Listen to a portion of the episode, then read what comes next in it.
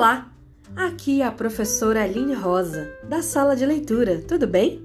Que bom que você veio. Pode entrar, se acomodar e atenção!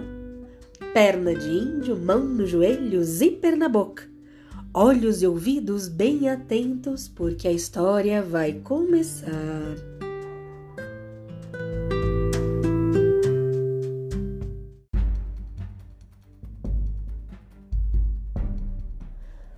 Boitatá. Você já ouviu falar?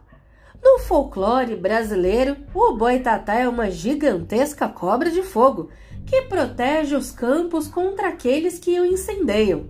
Vive nas águas e pode se transformar também em uma tora em brasa, queimando aqueles que põem fogo nas matas e nas florestas. A lenda do boitatá foi trazida pelos portugueses na época da colonização do Brasil.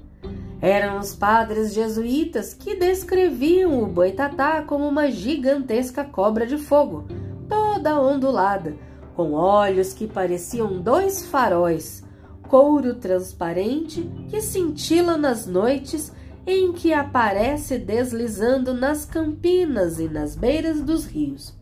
Diz a lenda que também o boitatá pode se transformar em uma tora, em um tronco de árvore em brasa, para assim queimar e punir todo aquele que vem colocar fogo nas matas. Diz a lenda ainda que se quem deparar-se com o boitatá geralmente fica cego, pode morrer ou até ficar louco. Assim, quando alguém encontrar com boitatá, deve ficar parado, sem respirar e de olhos bem fechados. Fique atento caso encontre algum boitatá por aí.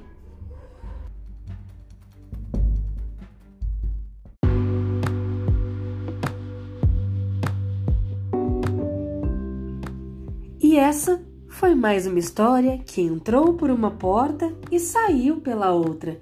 E quem quiser que conte outra.